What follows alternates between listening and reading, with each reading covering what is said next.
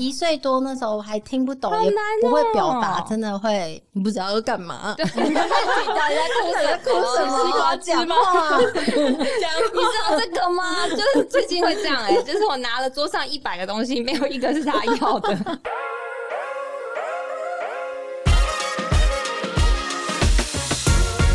Hello，欢迎收听妈妈的明星花露水，我是主持人 Mimo，也是露水的共同创办人。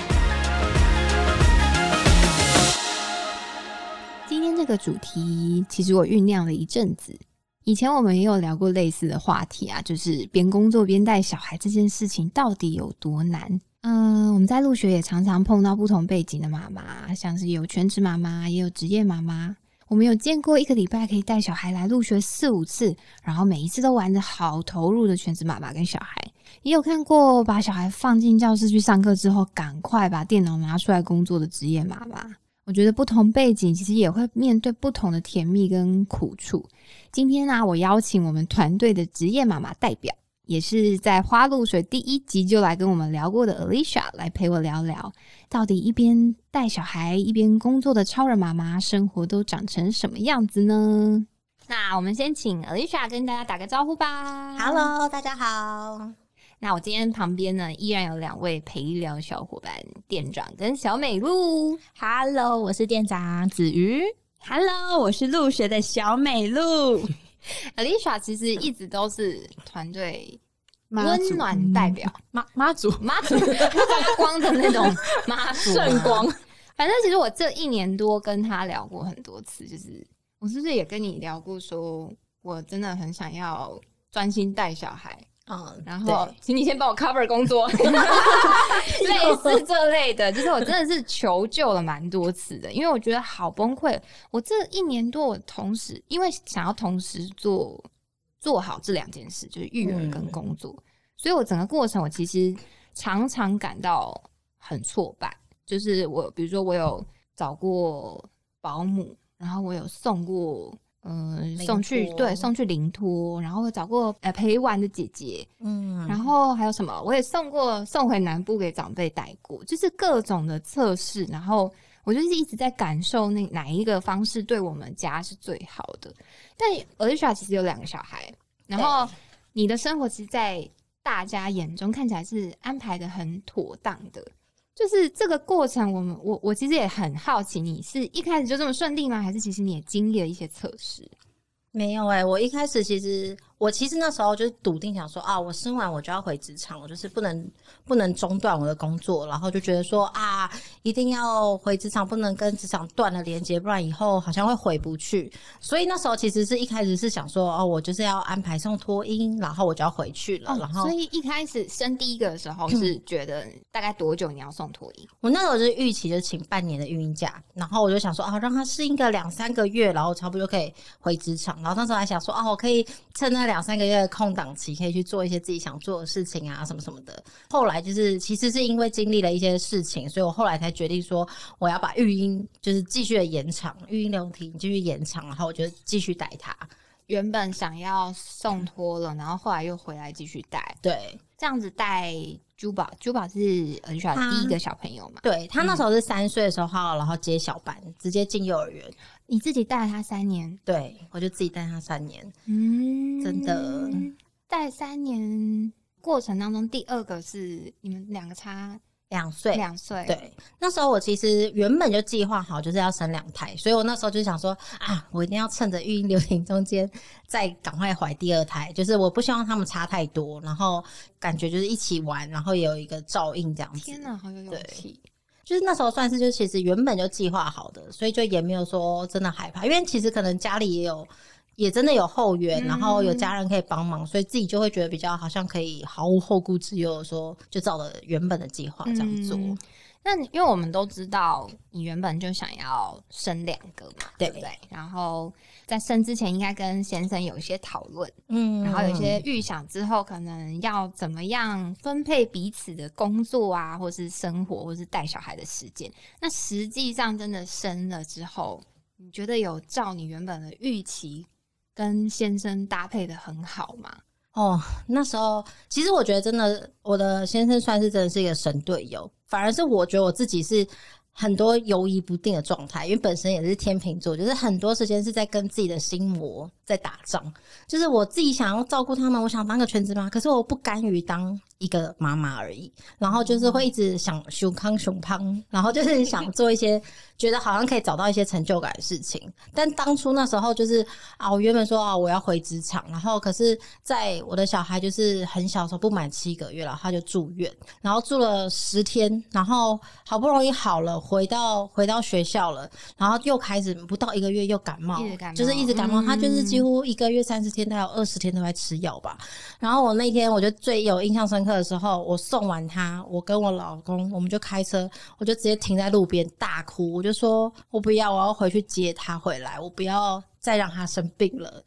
对，然后我就就是那一刻起，我真的就决定说，好，我真的势必要，我就是专心带他，我就是好好的做好妈妈这个角色。好了，太快了吗？太快哭了吗为什么店长在哭？店长在哭，很值得哭哎、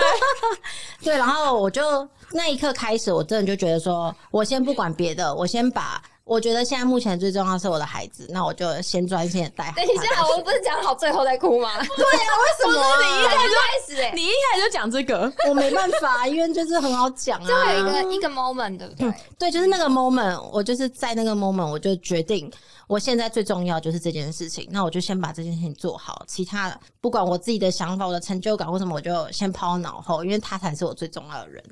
那时候是这样觉得，我就想到那个，很想哭吧？对，真的，因为 好得意啊你们 就哭啊！因为真的会有这个过程诶、像我刚刚讲，我就是经历了那些就是各种的带小孩的方法，当然我也有自己自己试着一边工作一边带小孩，但是我发现好困难的、嗯的原因是，我觉得其实入学已经算是一个蛮。职场友善，就是我们呃还可以带着孩子去工作的场合，然后偶尔有真的有活动或者有课程，或是有什么我们自己的宣传要拍的时候，小孩都可以嗯 置入这样子。但是其实即便是这样，我们还是有很多正事要处理的时候，是你必须要很专注在处理你自己的工作的时候，旁边我像我时时常之前时常看到的小孩旁边就是黏着接宝嘛，嗯第二个小朋友，对，哦，我真的好佩服哦，就是怎么可以办到你真的就是可以立刻的进入对进入工作的状态，然后如果他有需求的时候，你又可以照料他。像我猜很多 SOHO 组或者是想要自己在家边带小孩边接案的妈妈，也会遇到这个困境。你你是不是能够非常自如的切换这模式？对，没错。其实这其实一开始我很不行，就是一开始，比如说我最常的是我自己一个人会开车，然后带着我的孩子，然后因为他们都坐气座，所以他们更不能跑啊，就是不能动，我也不能马上抱他，我就要开车。所以一开始我会开到超焦虑，就是说啊，什么时候才要下交流道？什么时候才要到家？就是你会很焦虑，然后你可能开车也会开得很不稳，然后小孩又很崩溃。可是慢慢的，我就会开始发现说，哎，有一天我的人神分离，我就是把我灵魂要 抽到一个上面的时候，深呼吸，然后就发现说，哎，我怎么都听不到那些感声。然后，然后慢慢的就是你跟他讲，好好的沟通，就是其实他很小，你还是跟他沟通说，我们在几分钟我们就会到家了，那你要等妈妈一下，因为妈妈现在开车要专心开，然后不能不能马上抱抱，但是你可以等待嘛，就是其实即使从他们很小，然后慢慢他就也习惯这个模式，然后到现在甚至就是杰宝只要一上车，不知道为什么那个一一上车，砰，然后他就睡着了，然后下车他就又 醒来了，哦好棒哦。就是他只要一切换到就是气座模式。对气座模式，他就会 对，然后有时候或是他可能就静静看着窗外，应该也是你人生分离的时候，他自己训练出来的。对，就是，可是我觉得就是要这样，就是如果当他一直觉得好像他只要有需求，他一哭妈妈就会来，嗯他就会嗯无时无刻他只要想找你，他就会想要来。所以慢慢的，我觉得也跟他建立这样的模式，然后慢慢的他们长大，作息也更稳定的时候，你就会知道你要偷哪些时间专心的工作，哪些时间就是专心的陪他玩。对。因为我其实有看过有人说要给小孩适度无聊的时间，就是你不能在他对你发出任何需求的时候，你就是即刻的满足他。当然是呃，真的是遇到什么，比如不舒服的时候，你还是需要去照顾。但是其实适度给孩子无聊的时间，第一当然有帮助他自己去开发一些他自己的玩法，玩法，或者是他去找自己的乐子。嗯然后第二个，我觉得在于妈妈自己的状态也不会这么的容易呃被小孩牵制，就是说你能够好好的告诉他说，妈妈现在有自己眼前重要的事情要忙，所以我必须先处理。就是久而久之，他就会知道说，哦，妈妈不一定会马上的满足我，所以我必须要自己照顾自己。对我觉得这也蛮重要而。且先跟他们讲好，然后再答应他们的时间，就是满足他们的需求。就是这件事情对他们来说，他们就会觉得说我不会无永无止境的等待，就是啊他知道，实现啦，对他知道妈妈这个时候忙完了，或是到什么时间，他就会来陪我了。嗯就他们就会觉得哦，慢慢的久了，他们就会知道，就不会觉得好像我一直等不到妈妈来陪我的那一天的那种感觉。然后我觉得阿莎的那个整个育儿的过程里，还有一个很让团队羡慕的地方，就是你跟家人的配合。啊、没错，我们也都会跟他们全家一起去吃饭，包含这么深入人家家爸爸妈妈，对包含她的老公，包含她的哥哥。合到，就是阿莎可以在一个饭局中好好的吃饭，好羡慕，就是可能他的先生就是 Can Be，Can Be 会照料好小朋友，或者是说他们会哎、吃吃吃，好好好，那就是公公会带去玩，婆婆会带去走走之类的。对。就是阿莎是可以慢慢的进食以及划手机，对我觉得对，就是后援真的是对我真是帮助非常大。嗯。对，可是我觉得也是因为从小其实就是我爸妈，就是我觉得我们家庭就算是一直关系是蛮紧密的，就是可能就是无话不谈、无话不说，所以其实包括我自己的心情，或是我妈就是会一直跟我沟通啊，聊说，哎、以后有小孩啊，怎么样的状态，她都可以无条件支持我们，帮助我们。所以就是那时候，其实心灵上面，他们就给我很大的支撑，就是即使我不管我好像面对到什么问题或困难，其实。他们一定就是第一时间排除万难，他们就会来帮我。所以就是我觉得这件事情很感动，就是像我妈那时候，我也是会跟她聊说啊，我要不要回职场？可是那小孩怎么办？就是他们就说没关系啊，你就去啊，我们来帮你啊。然后我就说，可是就是比如说要早一点接啊，或者什么，就是然后说没关系啊，那我们就住这里啊，就住在我们家，然后需要帮忙我们就来帮忙接这样子。就是他们会让我去可以做我想要做的事情，不会说什么啊，那你这样子小孩怎么办啊？什么什么，就是不会一直去或是嫌弃我现在的状态，就是是支持你的状态，不是给你太多负面的一个压力。对对对对对，就是他们支持我任何做一个决定，然后任何有关于小孩子的部分，他们就是说，反正你有需要，我们都在。就是、哦还有像之前那个学费或者是对 什么意思？两个本来学费很贵，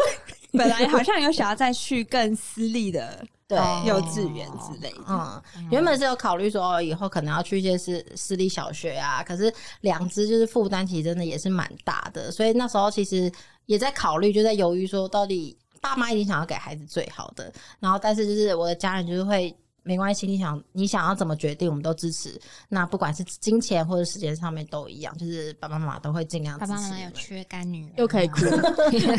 哎呦，我这个女儿就够烦恼了吧？真的很好啊、因为其实比如说职业妈妈，我们常常遇到会有几个压力来源啊。职业妈妈就是你得要一边工作，不管你今天是找到什么样的后援，有的人是送托婴、送幼儿园，也有人是找到长辈照顾。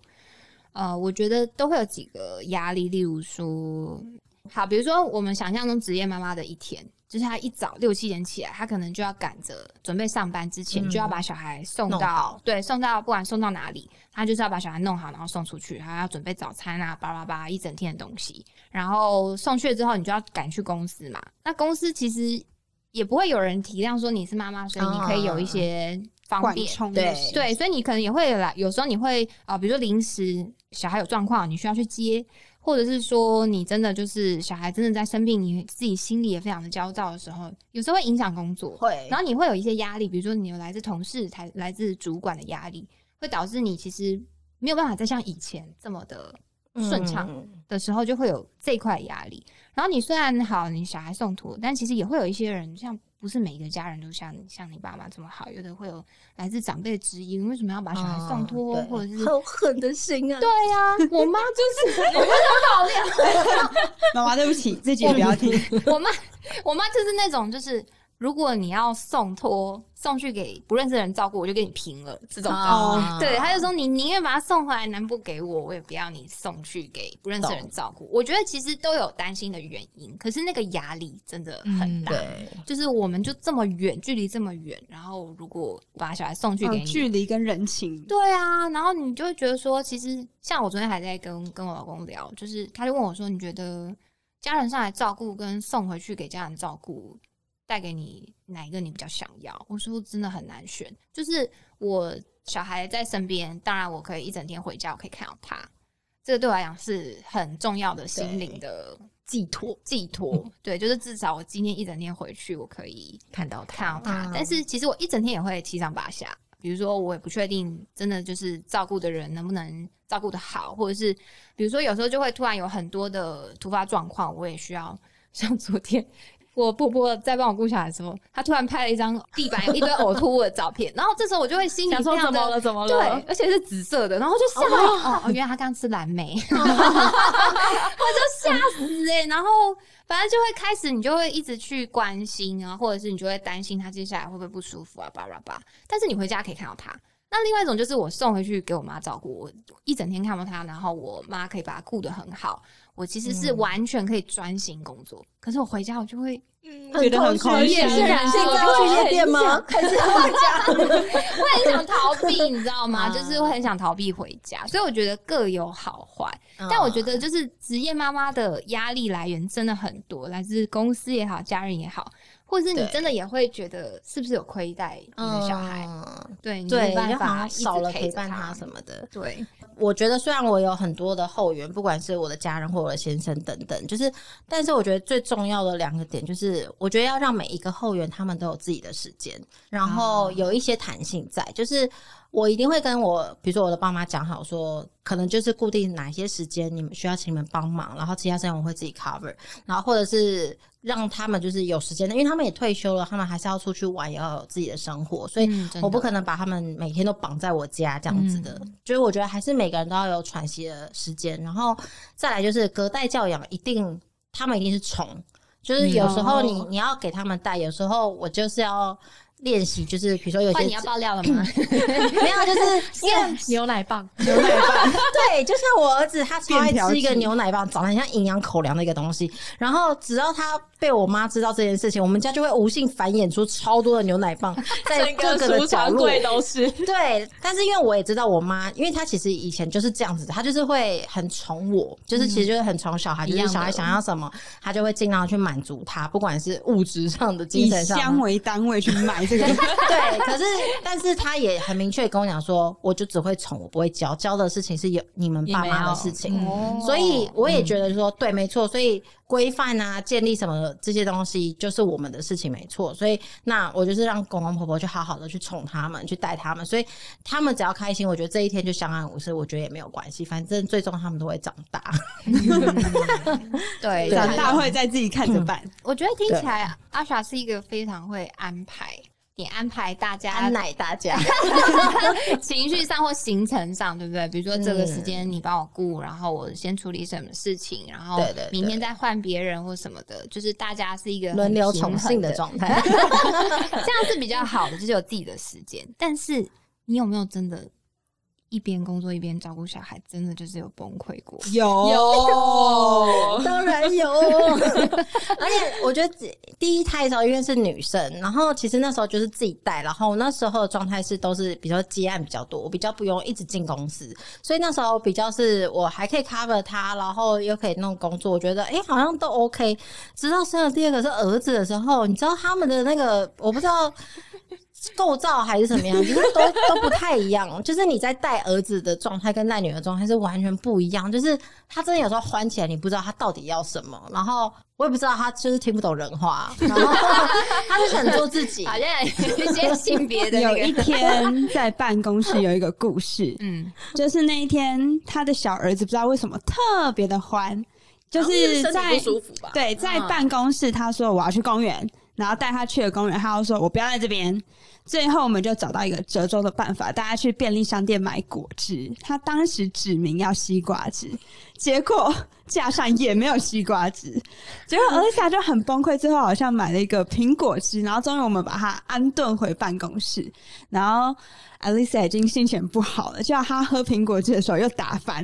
整个办公桌，整个办公室办公桌上面都是。然后大家一起擦的时候，他也觉得 Alisa 也觉得很抱歉，他就说没关系，我来，我来，我来。然后他就边擦自己眼角就流泪，他就觉得说我真的好累哦，然后就开始哭。结果反而他儿子那时候就冷眼看待这一切，然后自己在坐在桌上喝果汁，他儿子就好了耶，就也没有再继续。真的，因为有时候我觉得那时候可能就是确实，就像明我之前讲，就是你有时候工作上的一些情绪啊，或者是家里的一些情绪，都会互相的影响到。不管你是在育儿，你就会你会把这些情绪带到育儿，然后你也会把这些情绪再带到工作。那时候其实我就是处于一个有点失衡的状态，好像。要陪他也没有好好的陪他，可是要工作好像也没办法好好工作。然后那时候他又正好对生病，所以他就是很欢，你也不知道他要什么，我也不知道我要什么。他要的就是西瓜汁啊！对对对，为什么全家不卖西瓜汁啊？怪全家 还是谁？我忘记了，反正就是这样。然后我就会觉得，就是那个那一段，就会觉得说我已经很努力了，可是为什么事情都不是照我的想走？比如说我以前都会计划好说啊，就是中午吃完饭带他去遛。个两圈，他就会昏死，然后至少就是睡个一两个小时，我就可以好好的去专线工作。但是那一天完全不是那个样子，就是死不睡觉，然后就一直哭，一直哭，一直哭，然后你也不知道他在哭什么，然后你就会觉得啊，真的很崩溃，然后就不争气的就哭了。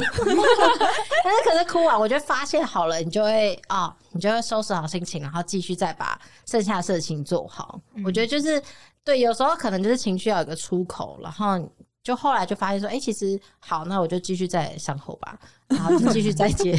接下来。但我真的很感谢，就是这样子的工作环境跟我的同事，就是他们也都很爱，也都很爱我的小孩。不要这么客气了。所以就是对，有时候他们就会也会帮我一起当我的后援。我们也是有被调配到，我们也是 其中一个陪玩。但是我刚刚也觉得有一个点很是，就是。你只生一个，你就想全心照顾他，这是我的困境。就是我会觉得说，如果我真的只生这个，然后我还要因为工作而去忽略，对他可能过了他的成长。对我错过我，我记得我应该都有跟你们哭过这件事情。就是我觉得我这么重要的时间点上错过了他一些，就是成长最明显的这个，然后我就觉得好多好多愧疚感，所以我就觉得说。但一个是我没有后援嘛，那第二个就是我会觉得我自己心，因为我不是不能找，我觉得我也不会说到完全不能送托或者是不能找保姆，可是自己心境上有好多的愧疚感哦。我觉得心里的愧疚那一关，这就是做每个妈妈都会有的，就是。因为你生孩子不是生个十个八个，你就是每一个就是一个两个这样子的，对，所以你就会觉得宝贝啊，对啊，你就会很宝贝，就是好像错过了，他就再也没有第一次会走路的那个时候。嗯，对。不过升到第二个就还好了，多了。哎，对啊，差不多该走了。对对哦，差不多。B 姐也慢十天，下个月就会叫妈妈了。对对对，对，因为我觉得没有经历过是是会蛮珍惜，物以稀为贵。嗯，但那我想问哦，你。觉得这个过程当中，就是你走到现在，已经算是找到了家人之间跟你之间的搭配方式。但是你有觉得你自己牺牲了什么吗？牺牲什么？或是你觉得你有？因为我们常听说，其实生活是没有办法，尤其育儿生活是没有办法平衡的。它就是会有很多的突发状况。你可能今天觉得说，哦，好像搭配的刚刚好，隔天又会出很多的状况。但是我觉得，呃，我们不要讲平衡，就是。感觉像是要练习取舍，对不对？嗯，但可是我觉得，其实每个人每个阶段都在取舍，就是因为你一定会有个选择，所以我觉得现在是有了小孩，对我来说，当然就是我会选择就是当他最重要的事情，所以我会选择我要怎么过我的生活。但是就是只要让这个生活是平衡的，我是舒服的，孩子是舒服的，这个家是舒服的，我就觉得。没有我一定什么都要，因为本来就不可能你什么都会想要。就是就像我刚刚说，我会很想要同时育儿，可是我同时也想要工作。可是确实有时候在这个中间就很容易失衡，就像为什么会崩溃会哭，就是 但是我觉得这件事情就是这是我选择的，所以我慢慢的去练习，在当我这两件事我都想要做的时候，我会去练习我去怎么分配。我的时间或者我的行程或者是专注力对我要这个时候我选择这个事情是最重要，那我就在这个时间内，我就是做好我该做的事情。那我在接下来，比如说我再去回去陪他，我不会有更多的愧疚或者什么。像有一天，我记得我那时候就是那时候，我觉得工作跟育儿生活有点失衡的状态。我那时候就觉得对杰宝很对不起，是我觉得我都好像都没有好好的陪他，因为我花了很多的心力，比如说在工作，或者我花了比较多的时间在处理别的事情上面。然后我就觉得他这个年纪，他又还没去上学，他就只有我，所以那时候我就会觉得有点对他有点亏欠，所以我就早上九点的时候，我就开车带他去儿童新乐园，然后就带他去做旋转木马，然后绕了一圈，然后我们再回来办公室上班。哇塞！然后，可是那时候我就我那一个小时，我就很珍惜，就是我就好好的陪他，然后就很开心，然后他那天也很满足，然后后来就会乖乖 乖乖的继续就是跟我一起工作什么的。哭太多次了？但是我就觉得，嗯，对，就是其实那个时间不用很长，他也不需要很长，但是我可以在那个时间给足他满满的，就是我，就是给足他满满的妈妈。那他其实后面他就是他要怎么做，其实他就变得很好哄，很好配合。然后我们的工作啊，他的时间，他就也知道自己那些时间要干嘛。然后我觉得就就很顺利。然后所以我后来就慢慢自己就找到一个方式，就是我就会定定好一些专心陪他的时间跟专心工作的时间，然后就是好好的去做，就不要去再去想着工作，在想着他，然后在陪他的时候又在想着工作。那我觉得这件事情就会变得很顺。然后所以那个时候其实有一段过渡期，就是比如说啊比较忙，我可能就会选择在他们睡着的时候，我再嗯、呃再继续工作，或者再把今天没有弄完的事情把它再处理完。那我就会觉得这个是我我想要，所以我会取舍。所以我会舍弃我晚上的时间，我会拿来工作。但是这没有什么，我觉得没有什么好或不好，因为这就是我想要自己的选择。对，就是我当下我希望我就是想要拥有这两件事情，所以我会去取舍我我的时间。嗯对，但我也是很开心，虽然很累。对，我记得，嗯，我我觉得我也有很多 moment 是处于两件事都想顾，结果两件事都做不好的那种挫败。但我觉得，因为我工作也不是可以随便 放弃的，可是我就是离开了。建议不要，对，建议不要。但是我其实都有跟你们提过，我觉得我今年是我第一次这么多时刻想要放弃，就是我就觉得说不行，我就是我就去当个妈妈吧，我干嘛把我逼成这样？然后我的小孩也，我应该最强烈的应该就是保姆离开之后，然后我自己带他，带了一阵子，就一边工作一边带他，带的十分狼狈。然后我就有一天回来，我可能就是有跟尾鱼说，我觉得我没办法了。然后他那时候也很忙，所以他根本没有办法帮我的时候，我就会觉得说，各种的什么事都做不好。嗯，而且那个就像你刚刚讲，就是工作的没有办法把工作做好的心情会带到孩子身上。然后我记得他开始会叫我之后，有一天晚上睡前，因为我其实都会陪他念绘本。然后因为我那时候还不知道回什么讯息，反正我就是分心了，我就开始一直哒哒哒哒用用手机，然后他就一直在旁边叫我，他就一直妈妈妈妈这样子。然后后来我就是一个很阿杂，我就直接把灯关掉，我说睡觉，然后就关掉。哦，然后他就踢了一下，嗯可是还是自己在那，后来就在那边翻来翻去。然后因为灯关掉了，然后我也不不会在暗很暗的地方用手机。然后我就突然自己就是 calm down 下来之后，我就在想说，我刚刚到底在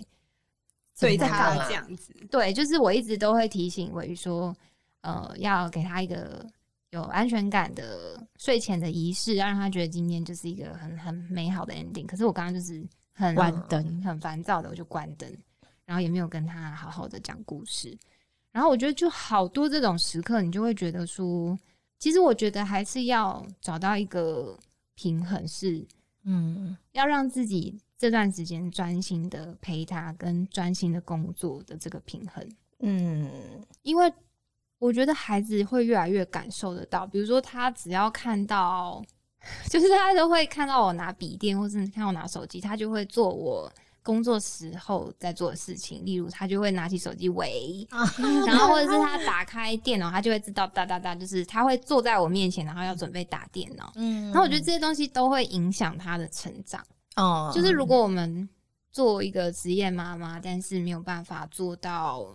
把自己的时间好好的做切分的话，我觉得，我觉得那个影响的不是你自己的效率问题或是表现问题，那影响的是整个家庭的问题。真的，而且像我那一段时间有一点失衡的时候，我可以很明显感受到杰宝的情绪也很容易暴怒，就是他很容易生气，然后我就会后来再回头想想，就会觉得说，哦，那时候感觉就是因为我自己的态度可能跟脾气可能就是都没有很好，所以让他感觉到也是一个很浮躁、心情很浮躁的状态，所以也相对的他就会好像特别的不容易不听话。可是其实慢慢的就是我慢慢的去学习把呃事情分配好，时间分配好，然后好好的陪他，慢慢的他现在就是情绪就越来越稳定，然后遇到事情也不会这么的容易暴怒或者是什么的，就是我就会觉得好像真的是我开心了，他其实自然而然他们就会变得很开心。嗯，对对，妈妈开心很重要，嗯而且我觉得小孩也长大啦。因对，为真的是，哦、我记得就是还还不能沟通的时候，真的一岁多那时候还听不懂，也好难不会表哦达，真的会你不知道要干嘛。对，大家哭什么？哭什么？西瓜讲汁吗。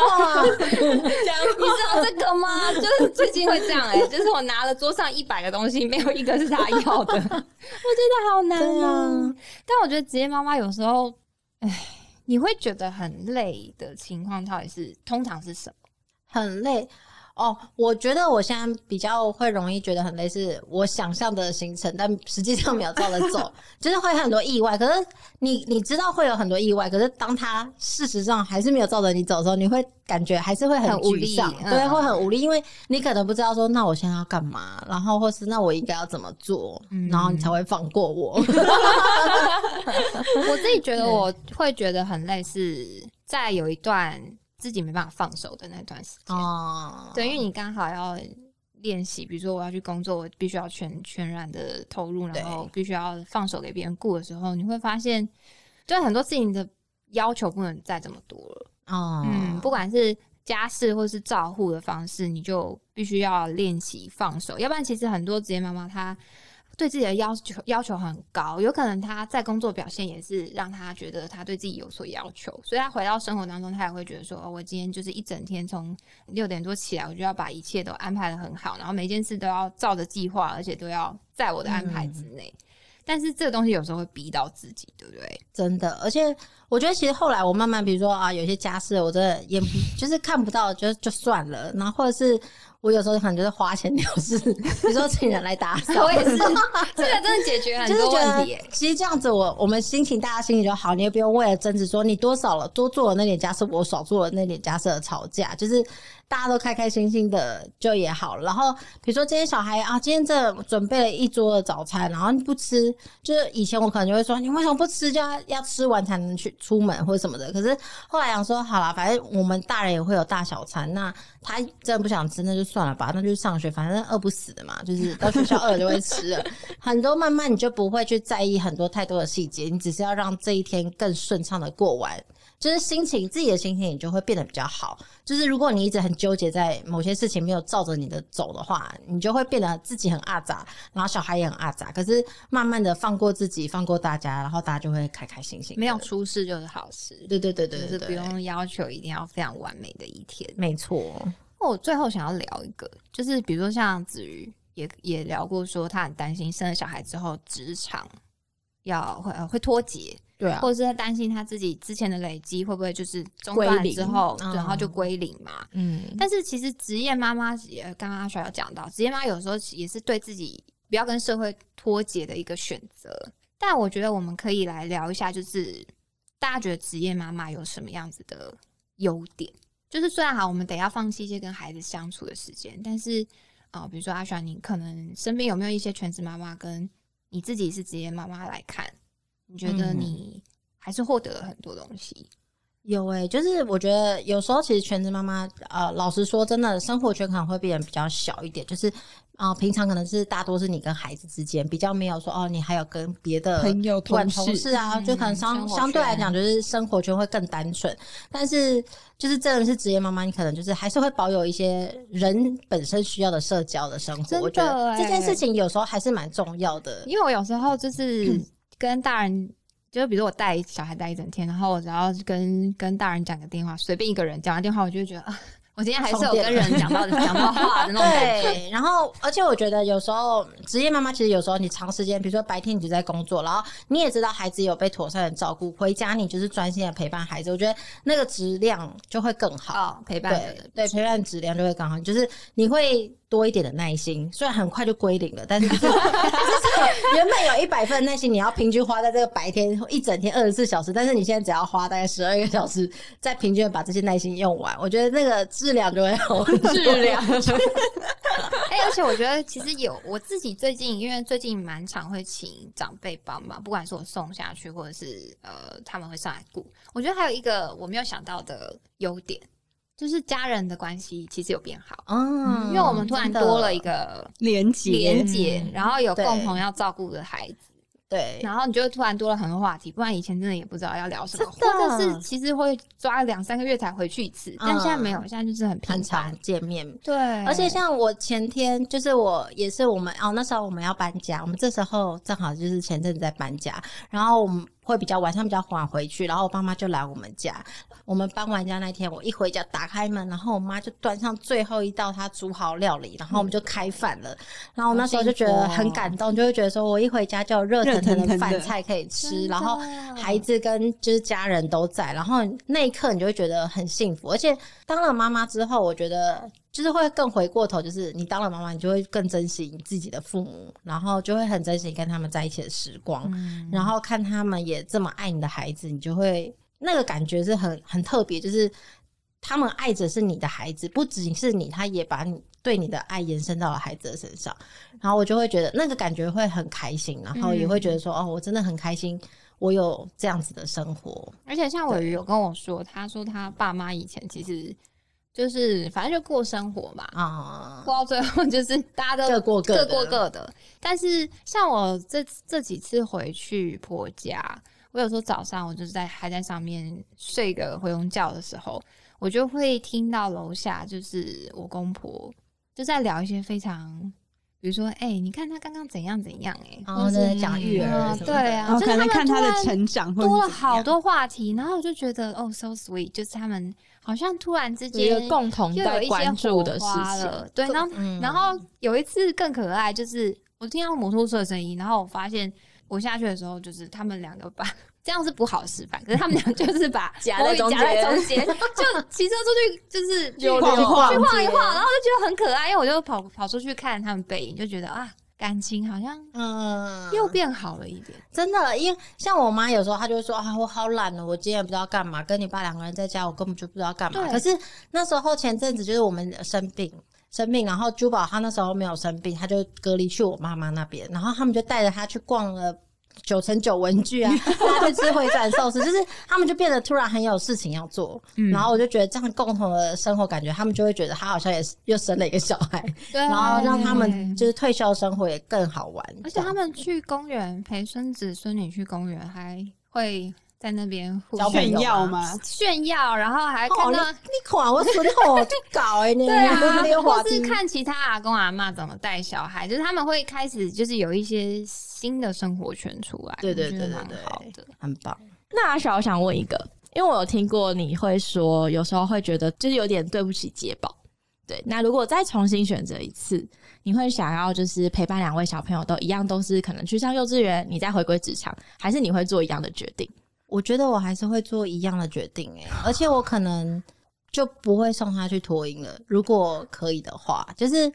你就不会，因为你不会想要再经历一次看着你还没有满七个月的孩子住十天的医院。嗯，那杰宝嘞，就是解宝。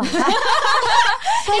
因为你头好因为你会说，就是你之前会说，就是可能杰宝可能跟着我们一整天在办公室，他其实也没有出去玩，他就在入学跑来跑去啊。虽然看似还是有事情在做，但你还是会觉得说，会不会因为你以前可能会陪着姐姐去上 MT 课，或者你会带姐姐去到处玩，去体验很多不同的东西，然后杰宝可能相对没有那么多这种活动？完蛋了，解宝好壮解壮宝自己不要听你哎、是不是发现小孩没 小孩随便顾也会大，以后就比较放飞了？我觉得还有一个是因为杰宝是疫情宝宝，所以他那时候刚出生的时候，本来就不能去到很多任何想要去的地方，或者很自由自在的玩。但是我觉得还对孩子会找到自己生命中的而且我觉得第二个小孩出来，有一部分的时间其实就是会多了手足的陪伴，对，他不一定哦真的非常打姐姐需要。珠 宝是一个好姐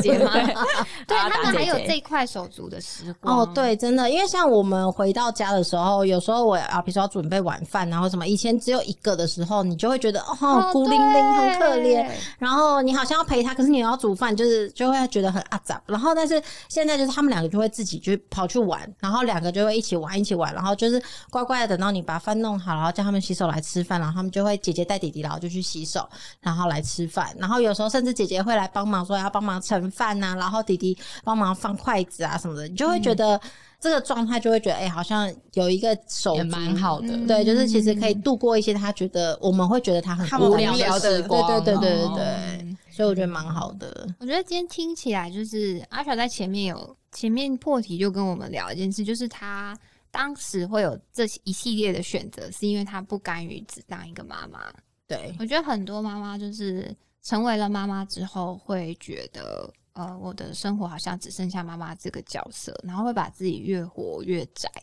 但是我觉得可能也要有意识的去回到自己身上，比如说什么事情对你是重要，比如说阿莎可能就会觉得工作成就感还是对我来讲很重要，或是与人的呃社交啊，或者是连接还是很重要。那我觉得就不要去牺牲自己的这一块的欲望，嗯，因为其实我觉得，呃，过度的牺牲跟忍耐，它一定会创造一憾，对，它会所以会成为遗憾之后，我觉得会引发很多家庭或者夫妻之间的冲突，绝对对会，对对，因为过度牺牲，就是不满的因子，对你就会不满，然后后你就会不幸福，所以你就会开始想要为这个痛苦找到一些出口。那出口可能就是杀夫，杀夫对，所以我觉得其实呃，一个家里面只要有人过度牺牲，整个家就会失衡。嗯，对然后我觉得会越来越混乱。所以我觉得，嗯、我们要当一个聪明的妈妈，就是我们在生活当中要去练习取舍，然后适时的保留一些时间给自己。比如说，你真的就是觉得你真的好需要时间去做一些什么事的时候，就找你的家人、找你的另外一半去沟通。嗯呃，我觉得真正有智慧的妈妈，她不是选择一个人去承担所有的家庭的责任，而是他能够对他能够找到人求救，能够找到家人长辈去共同的合作，这样子才会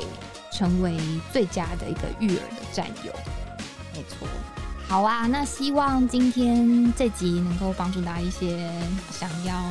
呃成为职业妈妈、不愿意放弃自己理想的你。然后，如果有想要再听我们多聊一些主题的话，也可以欢迎私讯我们，或者是留言给我们，我们都会看得到。欢迎订阅我们的节目《妈妈的明星花露水》，并留下五星好评。我们下次见，拜拜，拜拜拜